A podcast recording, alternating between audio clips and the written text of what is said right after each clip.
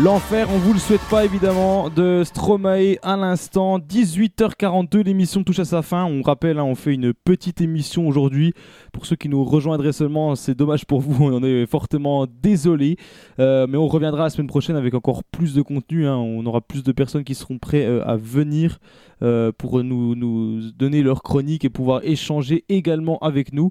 Mais rassurez-vous, ce n'est pas la fin, fin tout de suite de l'émission, puisqu'on va parler un petit peu de sport avec l'histoire d'un sport. Euh, Kelman, tu nous fais un petit point sur aujourd'hui. Euh, euh, on va revenir sur la Formule 1, un sport que tu affectionnes tant. Exactement, et aujourd'hui je vais vous parler d'un homme de l'ombre. Le genre de personnage méconnu du grand public, mais ayant un rôle prédominant dans la Formule 1. Il ne s'agit pas des stars Christian Horner et Toto Wolff, mais il a un lien avec les deux. Tout comme Horner, il manage une écurie sponsorisée par Red Bull, et tout comme Toto Wolff, il est autrichien. Cette personne, c'est French Toast, patron de l'écurie AlphaTauri ex-Toro Rosso, et aujourd'hui, c'est son anniversaire. Dans un premier temps, il fut pilote et même champion de Formule Ford autrichienne en 1983. Mais ses principaux, principaux faits d'armes, Tost les fera en tant que manager. En 1993, il intègre une écurie de Formule 3 et rencontre un certain Schumacher. Non pas Michael qui est déjà en Formule 1, mais son frère cadet, Ralph. Un futur prodige ayant seulement besoin d'un agent. Et tout logiquement, c'est Franz qui hérita de ce rôle. Quatre ans après, le jeune Schumacher commence sa carrière en Formule 1 Quant à Monsieur Tost, il, suivra son poulain chez Jordan, puis chez Williams. En 2006, après un bref rôle d'ingénieur chez BMW sans grand succès, l'Autrichien sera nommé directeur d'une nouvelle écurie, la Scuderia Toro Rosso, la petite sœur de Red Bull italienne. Avec bien moins de moyens, son équipe fait quelques coups d'éclat avec des pilotes en devenir comme Sébastien Vettel, qui ira chercher une sublime victoire sous la pluie en Italie face aux Tifosi en 2008. Toro Rosso, AlphaTauri, comme vous voulez, a cette image de petite écurie qui va chercher des gros résultats dès que les occasions se présentent. Même si la décennie 2010 sera bien plus difficile, heureusement, un certain russe Daniel Kiat haussera la barre en allant chercher une troisième place spectaculaire dans un chaotique Grand Prix d'Allemagne 2019. Puis l'an dernier, chaque Français se souviendra d'un moment de gloire. Une victoire d'un Français, Pierre Gasly, 24 ans, après celle de Olivier Panis à Monaco. La carrière de Franz Tost ne se résume pas qu'à ces deux victoires. Frenz, c'est surtout un homme de l'ombre, un homme de fer, intransigeant, au visage toujours sérieux et concentré, ayant fait décoller des carrières de champions du monde comme Sébastien Vettel ou Max Verstappen, et de pilotes avec un talent incontestable comme Daniel Ricciardo, Carlos Sainz ou encore Pierre Gasly. Genre de personnes qu'on ne connaît pas forcément et qui pourtant euh, ont un excellent rôle dans la montée de certains euh, grands champions en réalité. Ouais, mais sans lui, franchement, euh, même si c'est Red Bull qui manage un peu aussi son écurie, vu que c'est un peu son écurie AlphaTauri, un peu la petite sœur de Red Bull, il est quand même, je pense, le, principal euh, responsable de ses, de ses succès dans de jeunes carrières, enfin pour tous ces pilotes dont je vais vous citer le nom. C'est un, homme qui s'est très bien encadré les jeunes, c'est comme on l'a vu avec Ralph Schumacher dès 1993. C'est, je pense que c'est là où il est le plus doué, c'est pour ça qu'il est connu aujourd'hui, enfin si les gens le connaissent.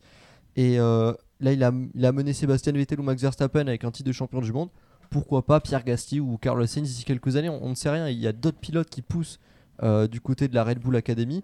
Donc franchement, il a, il a 65 ans, il a encore bien 10 ans devant lui, on peut dire ça comme ça. L'écart de directeur sportif en Formule 1 ça peut durer jusqu'à très longtemps et il peut nous ramener encore une ou deux pépites, on ne sait jamais. Et eh ben, espérons qu'on réentendra un jour ce accélère, accélère bien connu de Julien Febro, euh, qu'on salue parce que je sais qu'il nous écoute évidemment tous les soirs sur RDG, euh, tous les jeudis soirs. Euh, Julien Febro, donc, qui commente la F1 sur Canal+. Merci Kelman pour ce petit point sur ce grand nom de la Formule 1 qu'on oublie parfois pour ceux qui sont pas des connaisseurs. Hein. Je pense que tous les connaisseurs le connaissent évidemment. Mais... D'ailleurs, petite anecdote, c'était en 2017, il me semble, ouais, en conférence de presse, on avait enfin, une question a été posée à, Lewis Hamilton.